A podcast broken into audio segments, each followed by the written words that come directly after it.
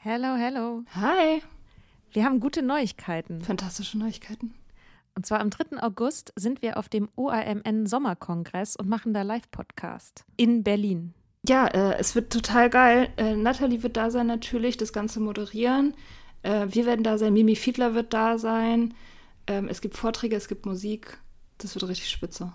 Genau. Und es gibt auch noch ein paar Tickets, aber ihr könnt auch Tickets gewinnen. Und zwar, Wenn ihr eine Mitgliedschaft abschließt auf unserem Steady-Newsletter, den wir euch natürlich auch in jeder Folge und auf Instagram und überall verlinken, müsst ihr eine Mitgliedschaft abschließen.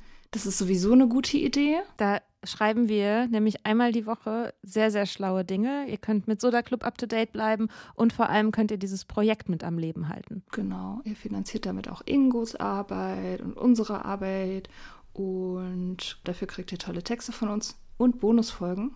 Es sind jetzt auch schon ganz schön viele Inhalte da, weil wir machen das ja schon eine ganze Weile. Das heißt, wenn ihr jetzt eine sportbillige Mitgliedschaft abschließt, dann kriegt ihr ja die ganzen Inhalte quasi der letzten, weiß ich nicht, zwei Jahre oder so, jede Woche, also hunderte Sachen, alle gleichzeitig. Das ist total krass. Wenn ihr eine Mitgliedschaft abgeschlossen habt, könnt ihr uns eine E-Mail schreiben, schreiben, warum ihr gerne am Sommerkongress teilnehmen wollt. Und aus all denen losen wir dann die glücklichen GewinnerInnen. Yes. Mach Gut. das jetzt mal. Macht das Mach und das. alle Links findet ihr in den Show Notes.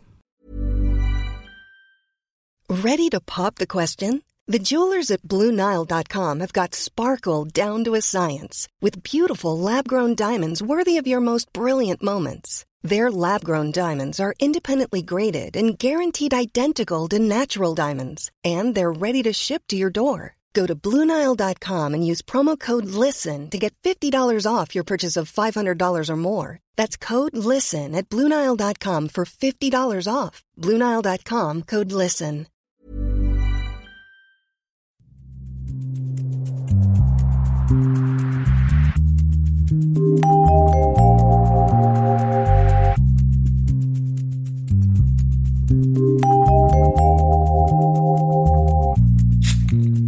Guten Morgen. Hi, Mika. Hallo Mia. What's Na? up? Hast du fertig mit deiner Mama telefoniert? Ja, sorry, ich musste gerade ein bisschen mit meiner Mama telefonieren. Es ist, äh, es ist ja gerade äh, Berlinale. Ähm, das, äh, weil wir, was ist jetzt für ein Monat? Februar? Äh, ja. Genau, Berlinale ist in Berlin, äh, zu dem Zeitpunkt, als wir das hier aufgenommen haben. Für euch da draußen. Ähm, meine Mutter ist in der Stadt und ich habe sie versetzt zwei Tage lang. Also ich habe ihr Tickets gekauft, jede Menge Berlinale-Tickets. Aber ich äh, habe sie nicht getroffen zum Essen, sondern ich habe sie mit ihrem Mann alleine gelassen. Oh je. Äh, Weil du lieber mit mir. genau, weil ich lieber mit dir rumhänge. Geil. Ich fühle fühl mich Du sehr bist halt geehrt. nicht so langweilig, dich kenne ich halt noch nicht. Aber wir Ja. haben gerade, habe ich gefragt, ähm, ja, wie findet denn deine Mama, dass du so einen Podcast machst? Und dann hast du gerade angefangen zu antworten und habe ich gesagt, warte, lass es uns doch aufnehmen. Ja, genau. Also, Ja. ähm, ganz spontan gefragt, wie findet deine Mama das denn eigentlich? Ja, meine, meine Mutter, machst? die wollte erstmal, dass ich ihr erkläre, was jetzt nochmal genau ein Podcast ist, weil das ist ja alles nicht ihre Generation und so. Und sie ist Mhm. ja schließlich 60 und sie kann sich noch erinnern, als man Faxgeräte mit Lochkarten irgendwie verschickt hat. Und das muss sie, den ganzen neuen heißen Scheiß, das muss sie alles nicht mehr kennen, Ja. meinte sie. Ich meinte, das ist überhaupt keine Entschuldigung, 60 zu sein. Und kann trotzdem Podcasts hören. Kein Ding. Sie war neugierig, sie wollte Mhm. dann wissen, wo, wo das dann veröffentlicht wird. Ah. Und welchen Radiosender sie eintunen muss. Okay, ja, Ich meinte, das ich schick ihr einen Internet. Link, genau. Ja. Radiosender Internet. Ja, genau. Ja. Ja, ja genau. Aber wie, wie fühlt sich das für dich so an, wenn du daran denkst, dass sie das hört, was wir hier so, ist ja doch eine Menge an Stories, wo man vielleicht, weiß ich nicht, denkt so, oh Gott, wenn das jetzt meine Eltern wüssten oder so. Ja, ähm, ja, also das in meiner Familie, wir sind da alle, also überhaupt mit diesem, also mit dem, mit dem Thema Alkohol sind wir alle mittlerweile auf so einem 100% Transparenzlevel. Also das, das Thema ist bei uns in der Familie ausdiskutiert. Also ich meine, nicht zu Ende diskutiert, aber wir wissen alle alles und so. Und ich bin ja sowieso total offen damit. Und ja, also äh, ich, äh, ich würde sagen, in meiner Familie kann man über alles, können über alles reden. Es gibt keine, keine komischen dunklen Ecken oder unaufgelösten Spannungen oder so. Und mit meiner Mutter speziell, also meine Mutter ist total, die ist, die hat mich äh, super liberal erzogen und, und, und lässt mich und hat auch schon früher, als ich Kind war, ich habe immer das Gefühl von maximaler Unabhängigkeit erfahren in meiner Erziehung. Die lässt mich machen, was ich will. So, die, die Mhm. guckt sich das an, die findet nicht alles gut. Aber die hat schon früher immer gesagt, so, du, wenn, wenn ich mir irgendwie die Haare blau gefärbt habe oder so, musst du halt rum, mit rumlaufen. So, das war die Mhm. Einstellung. Oder wenn ich irgendwie, ja, Zigaretten rauchen wollte. Ich meine, das kann man jetzt so oder so finden, aber sie meinte, ja, gut, also entweder ich verbiete es dir und du machst es heimlich oder ich verbiete es dir nicht und du sagst mir zumindest, was du machst und wo du nachts bist und bei wem und so. Und, Mhm. und das finde ich eigentlich, also das, ich habe, also ich habe nie, ich habe nie Stress mit meiner Mutter. Ich kann mich nicht erinnern, wann wir uns das letzte Mal gestritten haben. Okay, So, cool. das ist echt ganz geil. Aber dass sozusagen gerade dieses Thema Alkohol bei dir in der Familie, also dass du sagst, es gibt keine dunklen Ecken oder ihr seid da radikal offen, war das schon immer so? Ja und nein.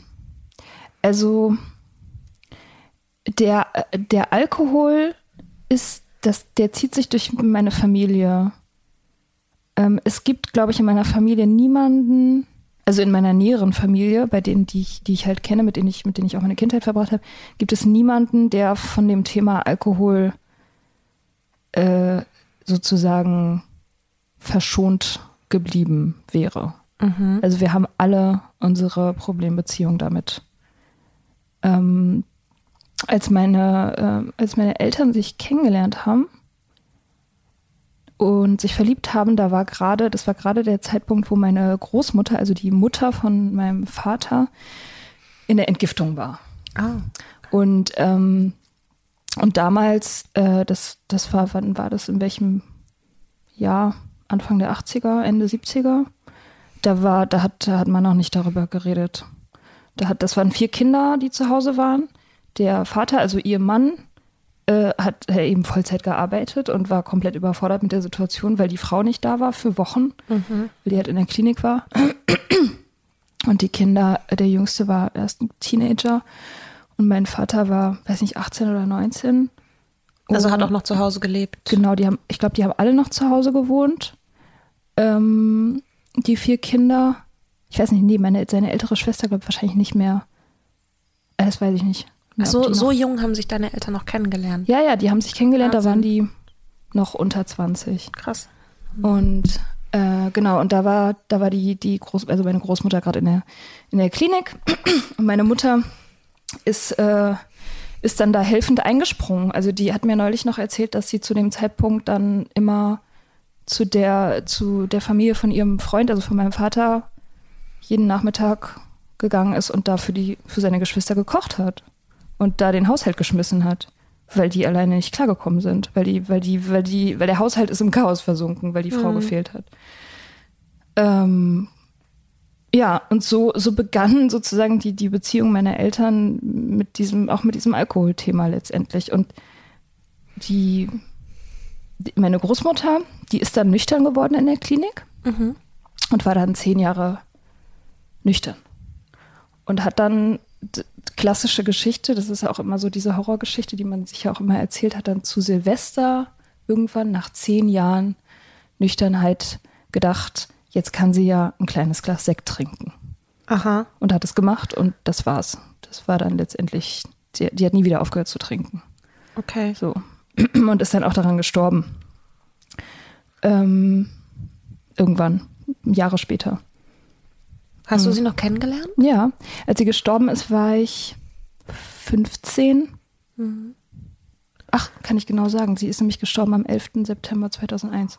Oh. Kurz bevor die äh, Twin Towers zusammengekracht sind. Ach krass. An dem Tag ist sie gestorben. Hm. Ja. Ähm, ja, und das war, das war also so irgendwie, das, das ist wirklich so die, die DNA irgendwie der, der Familie. Also wie es auf der anderen Seite war, weiß ich gar nicht so genau. Bei den, die Eltern von meiner Mutter, die haben mit Sicherheit auch ähm, normal getrunken in dem Sinne. Äh, ob da wirklich Krankheit in der Familie war, weiß ich gar nicht. Aber ähm, auf jeden Fall in der, in der Familie von meinem Vater hat sich das auch bei all seinen Geschwistern fortgesetzt und ganz besonders bei ihm. Mhm. Also er hat auch, der hat mein, seine Schwester, also meine, meine Tante hat mir vor kurzem noch erzählt, dass er angefangen hat eigentlich zu trinken, als er zwölf war. Dass er mit zwölf den ersten Vollrausch hatte. Da erinnern sich auch noch all seine Geschwister dran. Mhm. Ähm, und da, äh, damals hat, hat man Witze darüber gemacht. Das fand man witzig. Mhm. Wenn das Kind irgendwie heimlich sich besäuft und dann lustig rumlallt oder so. Keine Ahnung. Das war damals kein Grund zur Aufregung.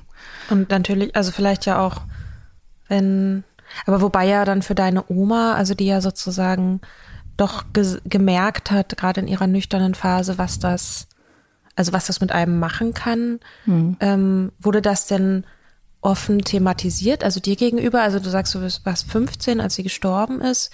Ähm, war, war dir damals schon klar, dass das am Alkohol lag? Nein. Das war mir so spät klar, dass ich auch mittlerweile, wenn ich darauf zurückblicke, gar nicht verstehe, wie das so, wie das so allgegenwärtig sein konnte und trotzdem so unsichtbar. Aha. Das, ähm, ich habe das auch wieder so ein bisschen aufgerollt mit den Überlegungen zu diesem Buch, was ich schreibe, weil ich dazu auch total gerne ein Kapitel schreiben würde. Und ich habe dazu dann auch meine, meine Tante gefragt, meine Mutter gefragt, wie das damals war und so. Aber ich kriege da natürlich auch nur so Häppchen, weil die, weil, weil die haben ja damals auch nicht offen darüber geredet. Also ich weiß nicht, wie meine Oma das wahrgenommen hat. Ich weiß nicht, was man der in dieser Entgiftungstherapie erzählt hat. Hm. Ich habe keine Ahnung, ob, ob die davon ausgegangen ist, dass sie eine Krankheit hat. Ich weiß nicht, ob die wusste, dass sie nie wieder trinken darf. Ich weiß nicht, ob die, ob die die Nüchternheit so erlebt hat wie wir, dass sie glücklich darüber war, dass sie das als Befreiung empfunden hat. Vielleicht hat sie sich auch durchgebissen und hat es jeden Tag vermisst. Keine Ahnung. Mhm. Ich weiß nicht. Ich weiß nur, sie hat wirklich viele Jahre nicht getrunken und dann aus irgendwelchen Gründen, die ich nicht kennen kann, auch ihre Kinder wahrscheinlich nicht kennen, hat sie an diesem einen Silvester dieses eine Glas Sekt getrunken, was äh, letztendlich ihr, ja, ihr, keine Ahnung, das klingt so dramatisch, aber ihr letztendlich ihr Todesurteil war. Hm. Und ihr Sohn, also der, der älteste Sohn.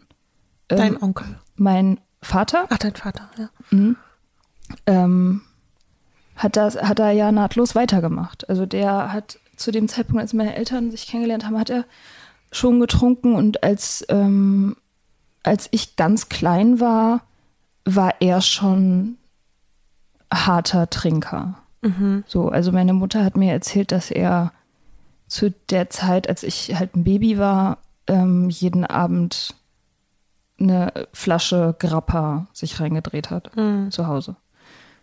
Und ähm, ja, und das ist so abgefahren, ne? dass, ähm, dass du das bei deiner eigenen Mutter siehst und das bei dir selber aber dann trotzdem nicht, also, oder ich, ich weiß nicht, inwiefern, ob er das hinterfragt hat, ob er dagegen gekämpft hat, ob er das komplett ignoriert hat. Ich habe keine Ahnung, was in dem, was in dem Mann vor sich gegangen ist. Und mir hat es auch meine ganze Kindheit über eigentlich niemand erklärt.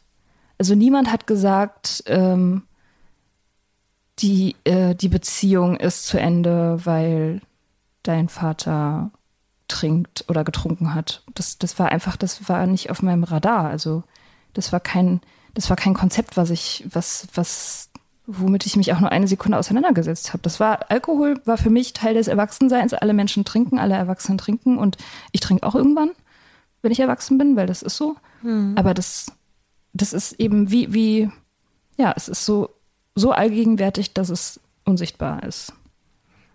Ähm, Wie alt warst du denn, als sich deine Eltern getrennt haben? Da war ich, also als sie sich endgültig getrennt haben, war ich so sechs. Hm. Es ist aber auch ein Alter, in dem es schwer ist zu erklären, ne? Klar. Ja, gut, äh, aber. Klar, also ja, was willst du da sagen? Das stimmt schon. Aber auch als Teenager, ich, äh, ich war so lange so unempfänglich für dieses Thema. Ich habe auch oft also der, ähm, der nächst jüngere Bruder meines Vaters, also mein Onkel, der hat auch die Tradition weitergeführt. So, und, und, und bei ihm war das auch besonders besorgniserregend irgendwann. Und ich habe, äh, ich wusste von vielen gefährlichen Situationen, in die er sich gebracht hat, wusste ich. Ähm, und ich habe das nie mit dem Alkohol in Verbindung gebracht. Ich habe nie gedacht, ah, okay, das ist jetzt passiert, weil er äh, alkoholkrank ist. Mhm. Und im Nachhinein, ich kann ja echt nicht sagen, äh, warum. Weil zu dem Zeitpunkt, als ich das hätte wissen, also ich meine, ich war schon, äh, ich, ich war, wie alt war ich, als mein Vater gestorben ist? Da war ich 30.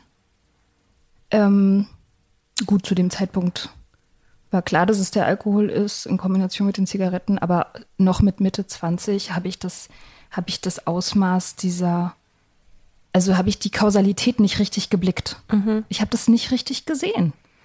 Und ähm, weil, weil, das, weil das etwas war, mit dem ich tagtäglich aufgewachsen bin. Also das war wie, ja, Menschen äh, gehen arbeiten, Menschen putzen sich jeden Tag die Zähne, Menschen trinken.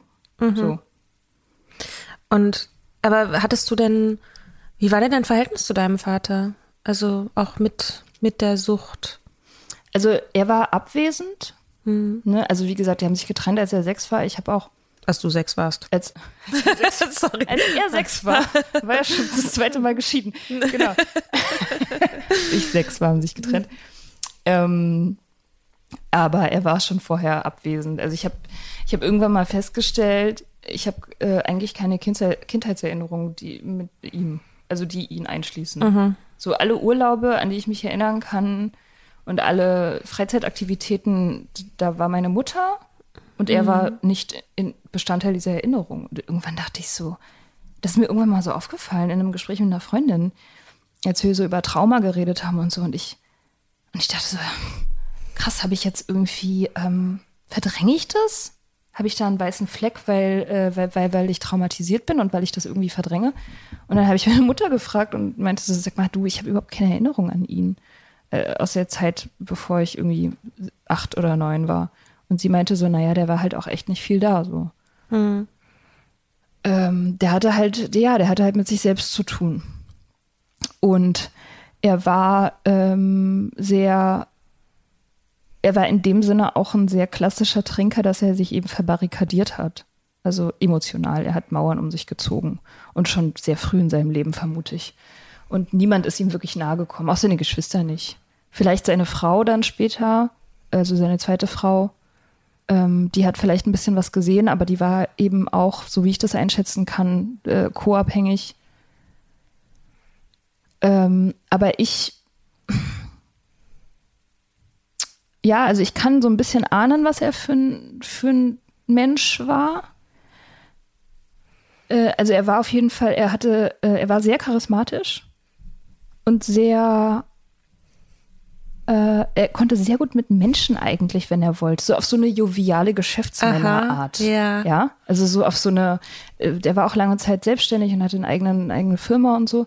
Und der konnte, der konnte sehr gut so auf Geschäftsreisen gehen und Leute von sich überzeugen. So salesmäßig. Ja, ja, so salesmäßig und auch so, so, also das, das war schon ein Talent von ihm. Er war auch sehr intelligent und sehr, ja, es war wahrscheinlich total einfach, mit ihm Zeit zu verbringen. Man konnte wahrscheinlich auch sehr gut mit ihm Spaß haben, mhm. denke ich. Und er hat, äh, das Schreiben habe ich von ihm, wir haben uns, also das war, glaube ich, so die Basis unserer Beziehung, war das Briefe schreiben. Also ich war ja schon, ich war, als ich elf war, bin ich nach Berlin gezogen mhm. und er ist äh, weiterhin war er in dem, äh, in dem Ort, wo, wo ich aufgewachsen bin. Mm, und wir haben uns geschrieben. Okay, das und, ist irgendwie schön. Ja. Ja, das war so, habe ich auch damals nicht reflektiert. Wir haben uns wirklich lange Briefe geschrieben, die ich jetzt auch fast alle noch habe oder wieder habe. Ähm, und das war so unser beider Talent irgendwie. Wir haben beide, er hat auch kurz bevor er gestorben ist, noch ein Buch zu Ende geschrieben, einen Roman.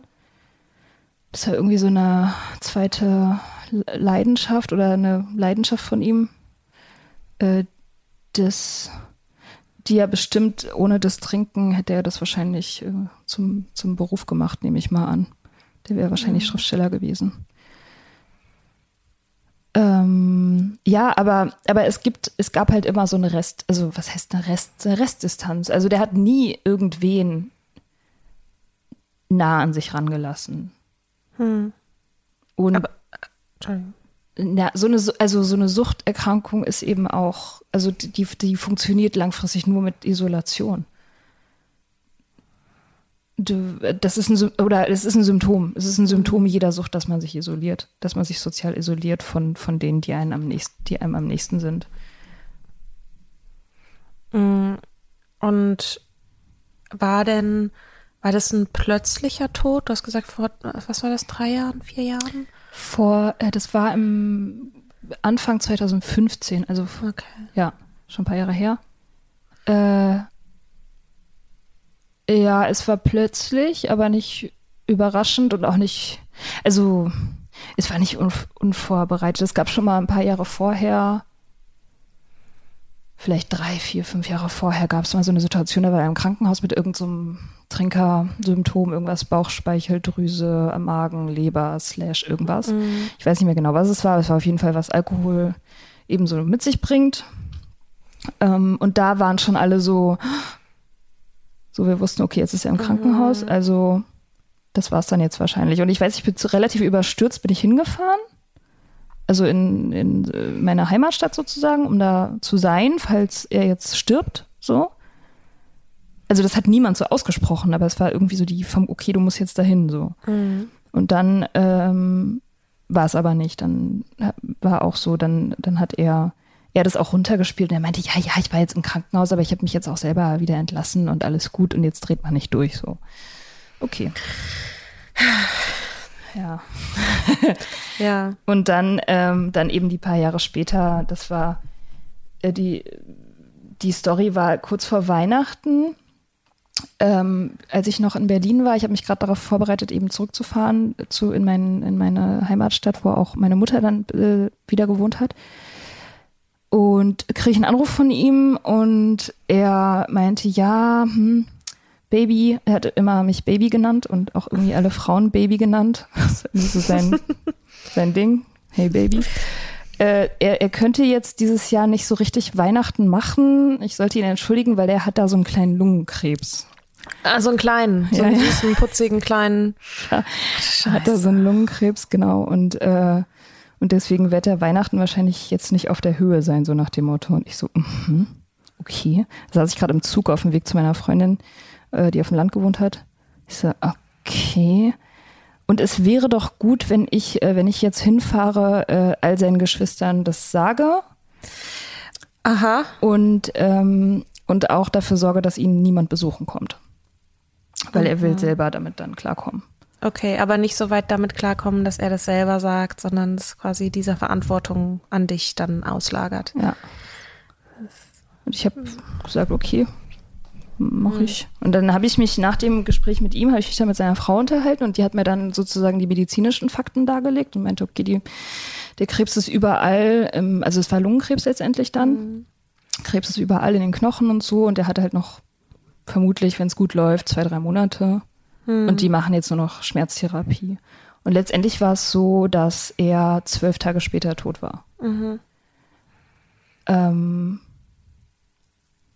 ja, ich habe ihn auch tatsächlich nicht mehr gesehen. Niemand, also auch seine Geschwister nicht. Er wollte es auch nicht. Der wollte es nicht, er wollte alleine sein. Er meinte, ich habe dann nochmal mit ihm telefoniert, als ich da war. Er meinte, er will niemanden sehen. Das ist alles okay, so wie es ist. Er hat sowieso nicht geplant, alt zu werden. Und äh, er hat auch keine Angst. So. Okay, okay. ja. Und wie ging es dir damit in der Situation oder danach? Ja, ich habe äh, ich habe einmal ähm, einmal geweint, bevor er gestorben ist, als ich äh, an Weihnachten bei meiner Tante angekommen bin. Wir waren dann alle auf Sylt bei ihr.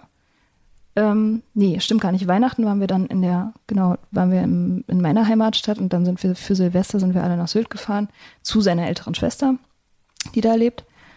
Und da äh, hatte ich dann eben ja meinen Job erfüllt und all seinen Geschwistern die Nachricht überbracht und so. Ähm, und da war ich einfach erschöpft dann irgendwann und habe dann mal, mal so einen Heulanfall bekommen. Aber als er dann gestorben ist, ähm, habe ich nicht so viel empfunden, weil äh, ich glaube im Nachhinein, weil das Verhältnis zu ihm so, es war eben so, es, es war nicht, es war kein lebendiges Verhältnis. Wir hatten kein lebendiges Verhältnis miteinander. Schon lange nicht. Oder vielleicht auch nie. Also ich war nicht, äh, ich war nicht nah an ihm dran. So, weil er das nie zugelassen hat. Mhm. Ich hatte halt so Ideen, wer der Typ ist. Und, und Ideen darüber, dass ich ihm wahrscheinlich sehr ähnlich bin. Aber ähm, da, da war nicht, da war kein, kein, kein Blut in dem, in der, in dieser Beziehung so. Und deswegen habe ich auch nicht das Gefühl, dass ich da, dass ich da sehr, dass mich das sehr, sehr mitgenommen hat oder mir den Boden unter den Füßen weggezogen hat. So, ich fand es traurig und ich war enttäuscht und auch wütend und so, aber alles so in Maßen. Und ich bin dann auch, äh, ich hatte zu dem Zeitpunkt, als er gestorben ist, ähm, eine Reise geplant mit meiner Tante. Die hatte mir zum 30. eine ähm, Reise nach, nach äh, Fuerteventura oder so mhm. geschenkt. Und sie meinte dann, ja, aber dann, dann sagen wir das jetzt ab. Für die, wegen der Beerdigung. So, und ich meinte, nee, wieso? Wir fahren. Mhm. Was soll ich auf der Beerdigung? Er wollte ja noch nicht mal, dass ich ihn sehe, wenn er noch lebt. Warum ja. will ich dann auf seine Beerdigung gehen, mit seiner, mit seiner co-abhängige äh, Witwe angucken? So, und deren Kinder hatte ich keinen Bock drauf. Mhm. Und dann bin ich auch, äh, bin ich dann in Urlaub gefahren. Mit deiner Tante zusammen? Genau, mit meiner Tante. Ja. Zu denen, also zu deinem, ähm, zu deiner Tante und äh, deinem Onkel klingt so, als ob ihr, als ob da sozusagen mehr Blut in der Beziehung ist. Total, ja. Ja. Meine, also die Geschwister von meinem Vater, mit denen komme ich, mit allen komme ich super klar. Und auch mit der Schwester von meiner Mutter. Äh, die Geschwister von meinem Vater haben alle aufgehört zu trinken in den letzten Jahren. Also Wahnsinn. wir haben, ich habe, ja, voll. Also total krass. ich, ich, war ja so mehr oder weniger die letzte, so die, äh, die das gemacht hat. So. Bei mir hat Aber so die erste mit Podcast. Die erste mit Podcast, die erste mit Blog. Hat, genau. man, hat man überhaupt aufgehört zu trinken, wenn man nicht darüber bloggt? man existiert nicht, wenn man nicht darüber bloggt. Ja, ähm, ja. Also ich habe das Weihnachten, habe ich das das erste Mal äh, wirklich realisiert, jetzt am, mhm. am letzten Weihnachten, also 2019. Da habe ich äh, da war ich so in den Vorbereitungen und habe dann, also wir waren alle in Berlin, also wir, wir, wechseln immer, manchmal machen wir Sylt, manchmal Sauerland und manchmal eben Berlin. Dieses Jahr war Berlin und alle waren zu Besuch und ich dachte, fuck, es trinkt keiner mehr. Mhm. Es trinkt keiner mehr. Alle haben aufgehört. Wahnsinn. Das ist so krass, ja. Das ist ein, ein komplett alkoholfreies Weihnachten. Es war nirgendwo ein Drink zu sehen. Und, das, und ich dachte, ich saß da so und dachte, boah, crazy shit. Das wäre früher völlig undenkbar gewesen. Ja. Das ist genau das Gegenteil von, von, von den Weihnachten meiner Kindheit und Jugend. Da war immer, das, das waren die, die eimerweise Rotwein, die da mhm. geflossen sind. Und ja. Waren die denn, also trotz Rotwein, also war das denn oder was würdest du sagen, waren die größten Unter war jetzt das, das ist der größte Unterschied? Also mal abgesehen vom Drink, aber so von der Stimmung oder Streit oder Konflikt oder Traute, Heimeligkeit. Ich weiß nicht, was waren da so die Unterschiede? Mm, na, also ich, ich würde sagen, meine Familie, die trinkend und nüchtern, muss ich wirklich sagen, ist es, äh, ist eine gute Familie. Mhm. Die waren auch trinkend super. Mhm. Die waren halt trinkend bloß alle auf ihre Art eben unglücklich. Ja. Und also eine Herzlichkeit gab es bei uns immer. Es gab auch nicht wirklich Streit. Also ich meine, natürlich haben wir äh, haben wir irgendwie einander genervt oder so, aber auch nicht so doll, weil ich habe auch eine Familie, da also meine Familie ist nicht eng in dem Sinne, dass sich alle ständig gegenseitig anrufen. So, mhm. das äh, ist bei uns irgendwie nicht so. Meine Mutter ruft mich so alle paar Monate mal an. Mit, also mit, mit vielen, viele sehe ich halt Monate oder Wochen lang nicht. Aber wenn wir uns sehen, dann sind wir halt gut und mhm. happy und, und, und, und so. Also wir lassen uns gut, gut Platz. Deswegen nerven wir uns auch nicht. Und früher, als wir alle noch getrunken haben, da, ähm, da war, also da waren wir auch, da war es genauso herzlich und genauso liebevoll wie jetzt.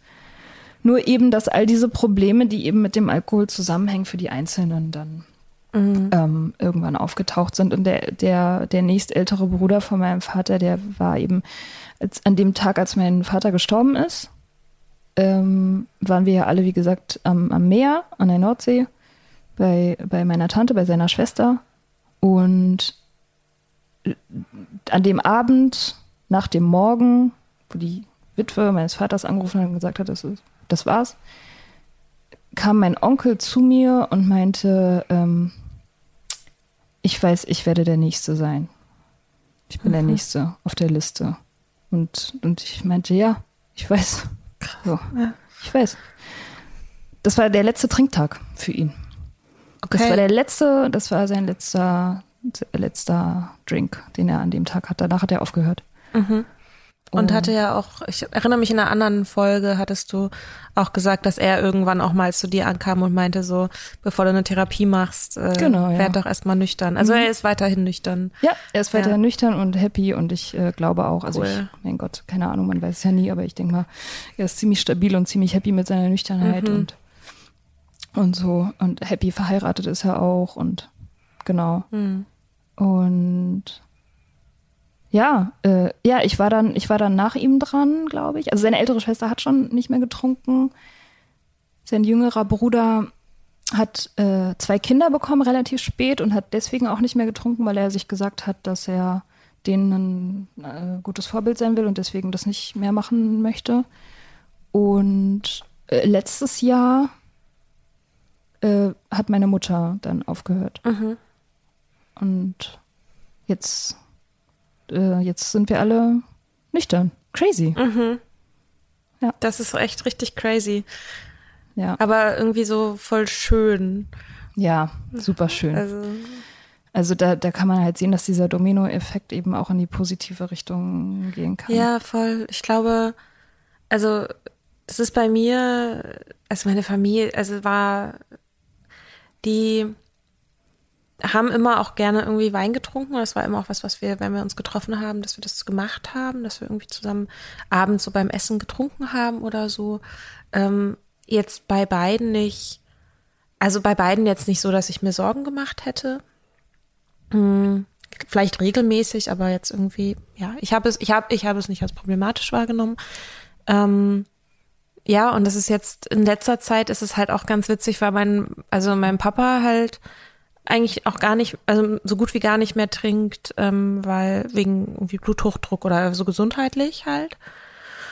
Und ähm, meine Mutter, die meinte, ähm, ich, äh, also ich, ich habe im, ich weiß gar nicht mehr genau, aber irgendwann habe ich ihr gesagt, so, okay, ich habe jetzt aufgehört und so. Und da hatte sie hat mir auch mal gesagt, dass sie sich auch durchaus mal schon Gedanken über meinen Konsum gemacht hat. Ich glaube, ich habe zu Hause auch immer ein bisschen, ich weiß nicht, ich glaube auch, ich glaube, ich habe bei diesen Abenden habe ich oft auch getrunken. Ich habe in einer anderen Folge ja von dieser Spannung erzählt. Ähm, und das war halt irgendwie auch ein Weg für Connection.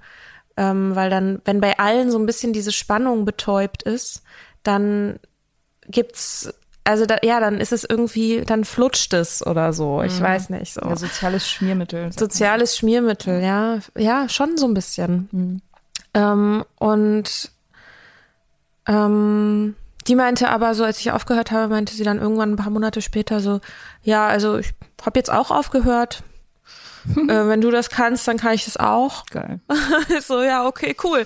Also so, die macht es nicht, also die hat jetzt nicht, also das ist jetzt, die ist jetzt nicht radikal nüchtern. Ich glaube, ich würde sie wahrscheinlich, wenn man jetzt sozusagen in den Terminologien denkt, würde ich sie, glaube ich, so als sober curious bezeichnen. Mhm. Ähm, also sie hat, glaube ich, zu Weihnachten irgendwie ein Glas Sekt getrunken oder so. Ja. Und ähm, aber es gab halt auch alkoholfreien Sekt. Und ähm, auch bei meinem Geburtstag, das fand ich super schön. Da waren wir, waren die bei mir, wir waren abends, es waren, ich hatte an einem Wochenende Geburtstag, also am Sonntag und wir waren halt am Samstagabend noch essen und ich hatte meinen Freund, meine beste Freundin und noch einen Freund von mir aus Berlin, der war zu Besuch.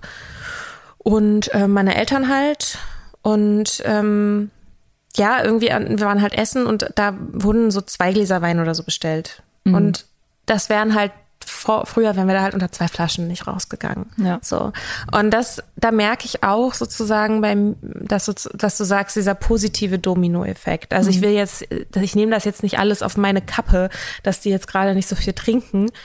Ähm, aber also so ein bisschen schon. Also ich unterstütze immerhin sozusagen diese, die Trinkimpulse nicht mehr. Ja. Und ähm, ja, Ja, das, ähm, das doch, das beeinflusst schon. Also wenn jemand, der, der einem nahesteht, sich damit beschäftigt, dann kannst du nicht anders, als dich auch wenigstens kurz mal damit zu beschäftigen und und ja, wenn man, wenn man die, wenn man die eigene Seite, also wenn man den eigenen Anteil rausnimmt, dann ist es für die andere Seite ja auch viel einfacher, äh, das Gleiche zu machen. So, das, das ist ja irgendwie klar, so in so einem, in so einem Familienverband, dass es, ähm, dass es sich gegenseitig beeinflussen muss. Ja. Ja, also aber spannend hat diese Familiengefüge und die, ich, ich glaube, es gibt, also ich wüsste jetzt in meiner näheren Familie, wüsste ich nicht von, ich würde es jetzt einfach mal grob Alkoholsucht nennen, wüsste ich jetzt nicht. Aber trotzdem gibt es, glaube ich, keine Familie, die davon nicht irgendwie berührt ist. Ja. So von Konsum und Konsum, der bis zur Sucht geht. Und das ist natürlich, Fall. deine Familie ist, ist schon irgendwie, ich weiß gar nicht, hast du das Gefühl, wenn du darüber sprichst, nehme ich an, sind Leute offener, auch über ihre Familie zu sprechen? Ähm, insofern wäre jetzt sozusagen meine Frage an dich, hast du das Gefühl, das ist ein, das ist irgendwie besonders bei, de, bei deiner Familie? Oder hast du das Gefühl, es ist eigentlich relativ, also je öfter du drüber redest, desto häufiger kommen Leute und sagen, ah ja, mit meiner Familie ist genauso, Onkel, Tante, Vater, was Also ja und nein. Natürlich äh, wird nicht in allen Familien, nicht bei weitem nicht in allen Familien so getrunken, wie es bei mir der Fall war. Aber was ich auch sagen muss, ist, dass in jedem, Meet also die Leute, die in Meetings sitzen, bei den allermeisten, ich würde sagen, mit 85 Prozent sagen, haben mindestens einen alkoholkranken Elternteil. Und irgendwie mein Vater war ja auch Alkoholiker, das ist ein Standardsatz. Ja. Also das lernt man schon, das, das kommt nicht von, von, von ungefähr. Ich meine, es gibt ja Leute, die meinen, also oder es gibt Anzeichen dafür, dass es ein, ein oder mehrere Alkoholgene gibt, also dass es genetisch, äh, dass es vererbt wird, ähm, w- was sein mag. Aber ich glaube, selbst wenn es dieses Gen oder diese Genkombination nicht gibt, äh, es reicht völlig, ähm, das zu lernen. Also die kulturelle Komponente reicht reicht komplett aus. Da braucht man kein Gen. Wenn du wenn du äh, ich habe ich habe neulich ich habe so alte Schulaufsätze von mir äh, aufgehoben und ich habe einen gefunden. Da war ich als ich ihn geschrieben habe, war ich vielleicht so elf, zwölf und da äh, ist eine das ist eine Geschichte. Da wird eine Szene beschrieben, wie ein Mädchen ähm, was auch wahrscheinlich 11, 12 ist, morgens aufwacht. Und das ist gerade eine Party von den Erwachsenen am vorigen Abend gewesen. Und sie und sie ähm, sie geht in die Küche und bereitet Aspirin vor für die Erwachsenen, die alle verkatert aufwachen. Also die ganze Wohnung ist praktisch voller verkaterter Leute. Und sie, das Mädchen, also die Tochter, serviert den Erwachsenen ihr ihre Aspirin, ihr Was, hast, das hast du geschrieben oder das das? habe ich als Aufsatz, das ist irgendeine Geschichte, ich weiß nicht mehr, was die Aufgabe war, keine Ahnung, aber es ist so eine Art Schulaufsatz. Ähm, eine Erzählung, die ich geschrieben habe, als ich noch kaum Teenager war. Krass. So, und, und, und das ist nicht, also nicht, nicht so, oh, schlimm, sondern haha. Also es ist halt so eine Art lustige, so eine, so eine Satire, so ein bisschen. Ah. Ähm, und da dachte ich so, wow, als ich das gelesen habe, alles klar, das war so. Also ich meine, ich will jetzt nicht, es ist auch immer gefährlich, ich will jetzt nicht sagen, dass, dass, dass da ständig irgendwie Partys waren. Das war bei mir nicht so. Ich habe das, habe das Gefühl gehabt, dass mein, mein, mein, mein Leben war geregelt. Ich hatte eine glückliche Kindheit. Ja, das muss ich auch dazu sagen. Also meine Mutter hat, hat äh, teilweise Superheldinnen-Qualitäten gehabt, uns beide durchzubringen, weil mein Vater war ja weg und sie hat Vollzeit gearbeitet, um uns durchzubringen. Das hat sie wirklich äh, bewundernswert gemacht. So. Ähm, also ich will da nicht sagen, dass ich da irgendwie so ein, so Assi-Haushalt hatte, aber das Trinken war eben für mich, das, das war völlig normal. Und, und wenn du das als Kind als völlig normal erlebst, dann dann trinkst du selber Ja. als Erwachsene. Das, es gibt überhaupt keine andere, es gibt ja gar keine andere Option. Mhm. Und, und da braucht man, also da braucht man kein, kein Alkoholgen hinzuziehen, auch wenn es es vielleicht gibt, kann sein, aber das muss es gar nicht geben. Bist du, bist du Einzelkind? Ja. Ah, okay, nur weil gerade gesagt, ich uns beide durchgebracht habe, wusste ich nicht genau, ob du Geschwister, äh, ob da noch. Ja, also mich und sie. Ja. Mhm. Genau. Ja. Hm. Ja, und die, und, und das ist auch so ein Ding, also ich, ich will auch nicht den Eindruck erwecken, dass irgendwie meine, meine Eltern irgendwie schuld sind oder so. Oder Mhm. meine Familie irgendwie schuld ist an, an meinem Konsum oder so. Das ist nicht so. Die waren ja, die haben ja, das, die waren ja in genau der gleichen Situation. Ja. Die haben das ja auch nicht hinterfragt. Die haben ja auch nicht, die haben, die haben das ja auch nicht komplett verstanden. Es ist ja auch in unserer Gesellschaft verankert. Das ist ja nicht nur in den Fam beim Einzelnen und dann ist es in der Familie und in, im Umfeld und im Dorf, in der Stadt, in der Welt. So ist es. Aber war denn für dich trotzdem manchmal, also gut, du kannst jetzt natürlich, du hast dich jetzt einfach sehr, sehr viel mit der Thematik beschäftigt und das äh, selber auch, ich sag mal so in, also sehr, selber auch erlebt, so. Ähm, ich könnte mir vorstellen, dass wenn man ein trinkendes Elternteil hat und viele Dinge funktionieren nicht mehr, weil halt der Alkohol zu stark ist, dass man sich solche Fragen stellt, wieso bin ich, was wie bin ich nicht wichtig genug? Bin ich, warum, der kann, warum hört er nicht für mich auf? Oder ähm, also so gab's gab's solche Sachen, dass du eine Phase, wo du dir das so, dich das so gefragt hast? Nee, nicht, dass ich mich erinnern kann. Nicht, dass ich mich erinnern kann. Also das, hm, ich, äh, also ich habe dann auch äh, zu dem Moment, als meine Eltern sich getrennt haben, war ich ja auch, also da, da war der Alkohol ja noch nicht der Grund, also für mich nicht. Ich habe den Alkohol erst, ich habe wirklich den Alkohol erst wahrgenommen, da war ich schon Anfang 20.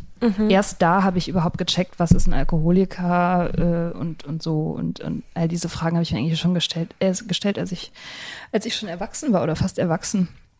Ähm, als Kind nicht. Und deswegen, ich kann mich nicht erinnern, dass ich diese Gedanken hatte. Vielleicht hatte ich die und ich habe es vergessen. Aber äh, dass Väter abwesend waren, war auch in meiner Jugend und unter meinen Schulfreunden jetzt nichts Ungewöhnliches. Das ist, stimmt auch, ja. Also, ähm, gut, bei mir ist es jetzt nicht, also ich würde meinen Vater jetzt nicht als den abwesenden Vater bezeichnen, aber wenn ich mir angucke, wer mehr Zeit mit der Familie verbracht hat, dann war das, war das meine Mutter so. Mein Klar. Vater hat halt einfach viel gearbeitet, Klassiker halt irgendwie, also und ein Stück weit sind die da auch mit dieser klassischen Rollenverteilung haben die, hatten, hatten die mehr oder weniger. Meine Mutter hat auch gearbeitet und den Haushalt gemacht. Also so, ähm, ja, ja, bisschen Haushalt, das so das nicht. bisschen Haushalt, ja, halt easy Doppelbelastung, ne? Ja. Dreifachbelastung, was auch immer.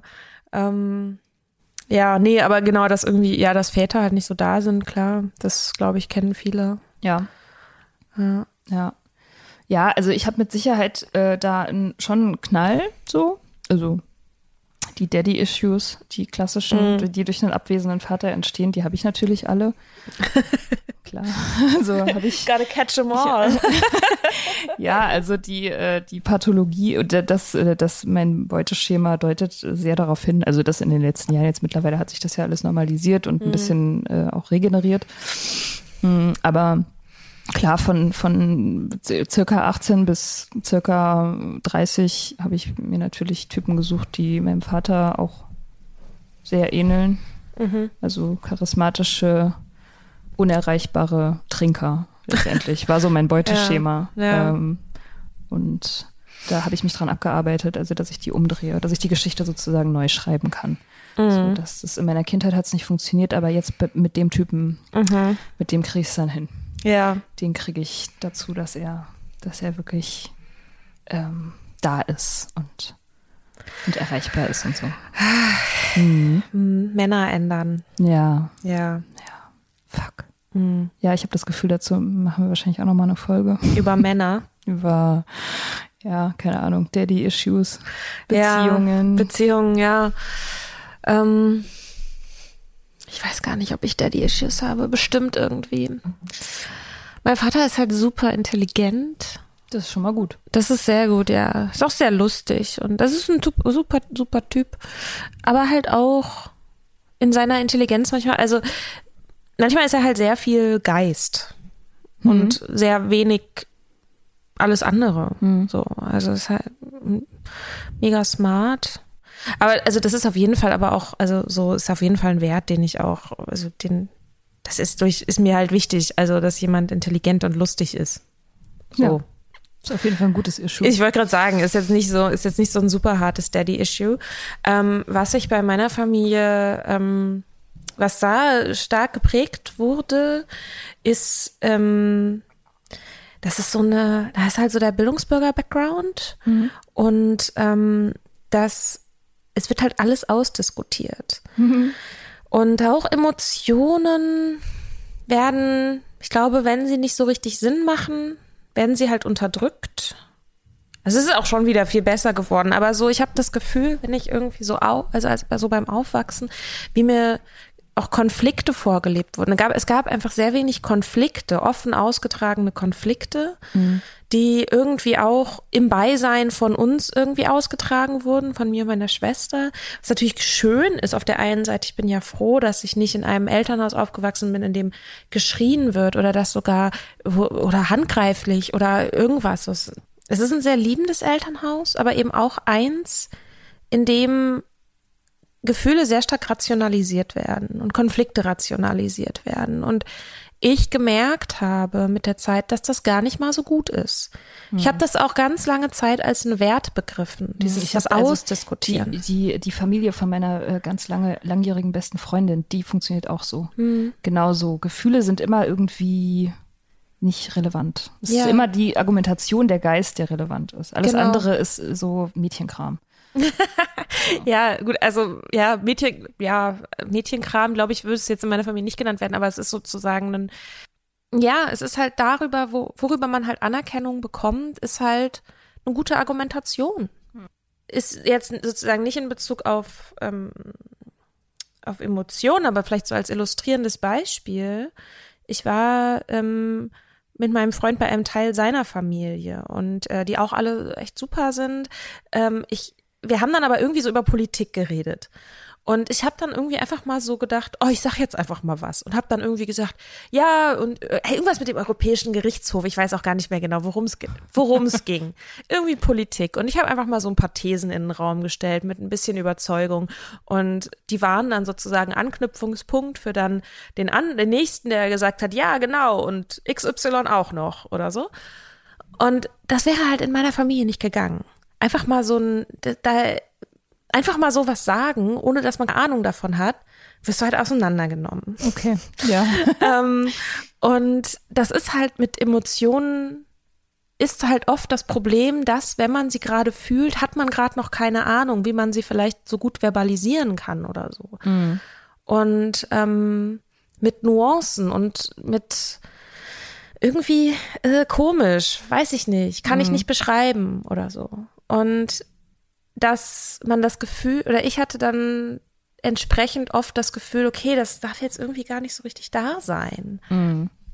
Die, also und Wut ist für mich da ein ganz besonderes Thema. Mhm. Ähm, das, und das habe ich aber auch immer wieder in Beziehungen gemerkt, dass ich erstmal, also dass ich meine Gefühle unterdrücke. Ich bin vielleicht wütend oder wahnsinnig traurig oder irgendwas, aber oft, auch vor allem ist es Wut ich unterdrück das und bin dann so super reflektiert zu anderen Personen und versuche dann immer so gewaltfrei zu kommunizieren, was aber eigentlich nur, nur dahin führt, dass ich mich völlig verleugne. Mhm. Ähm, und dann so sage, ja,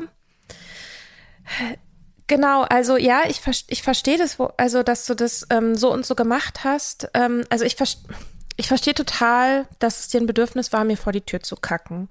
Und ähm, ich finde das auch, also es hat ja sozusagen auch seine Berechtigung. Ich denke auch, dass ich sozusagen einfach meine, meine Türschwelle so gestaltet habe, dass es für dich vielleicht irgendwie verlockend ist.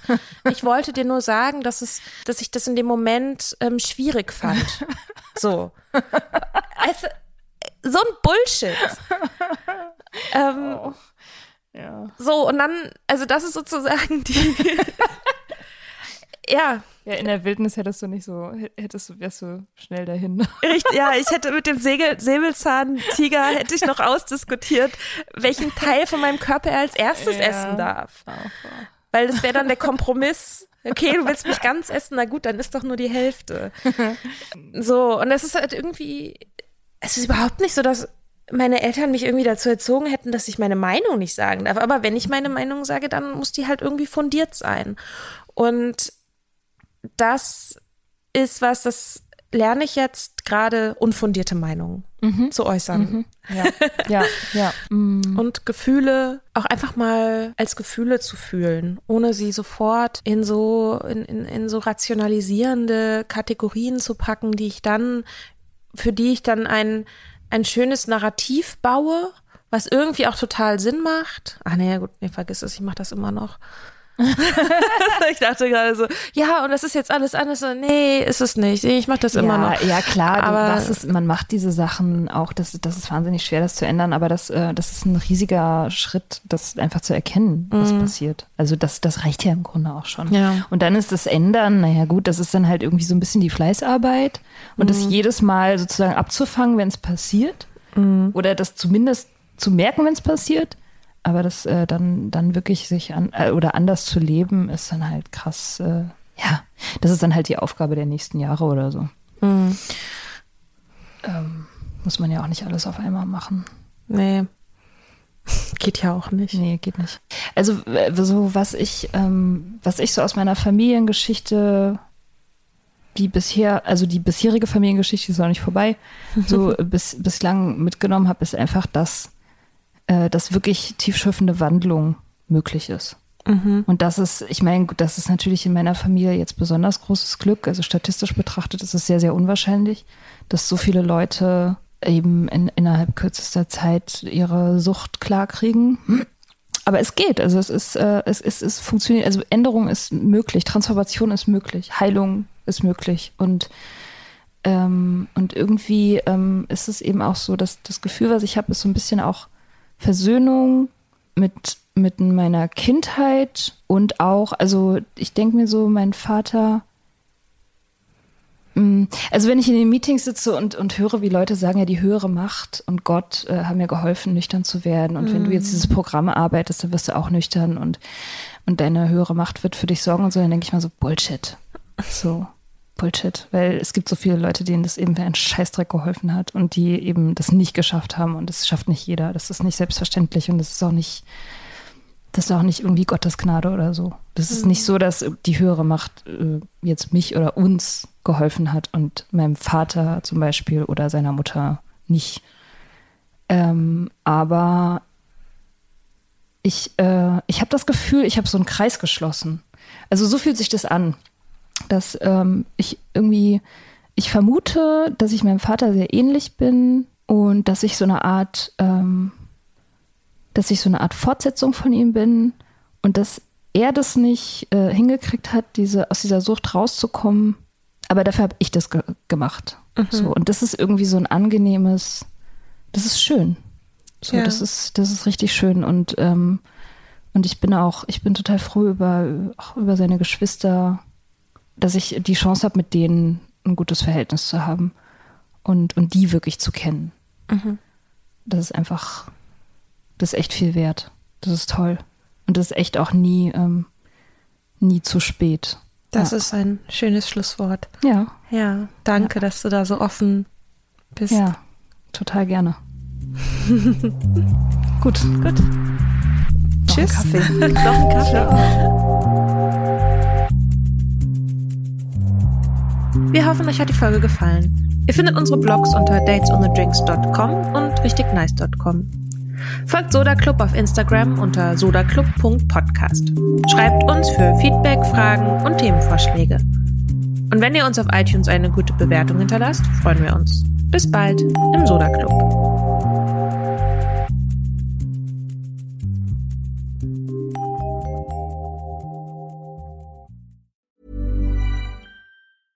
Even when we're on a budget, we still deserve nice things. Quince is a place to scoop up stunning high-end goods for 50 to 80% less than similar brands. They have buttery soft cashmere sweaters starting at $50 luxurious Italian leather bags, and so much more. Plus, Quince only works with factories that use safe, ethical, and responsible manufacturing. Get the high-end goods you'll love without the high price tag with Quince. Go to quince.com/style for free shipping and 365-day returns.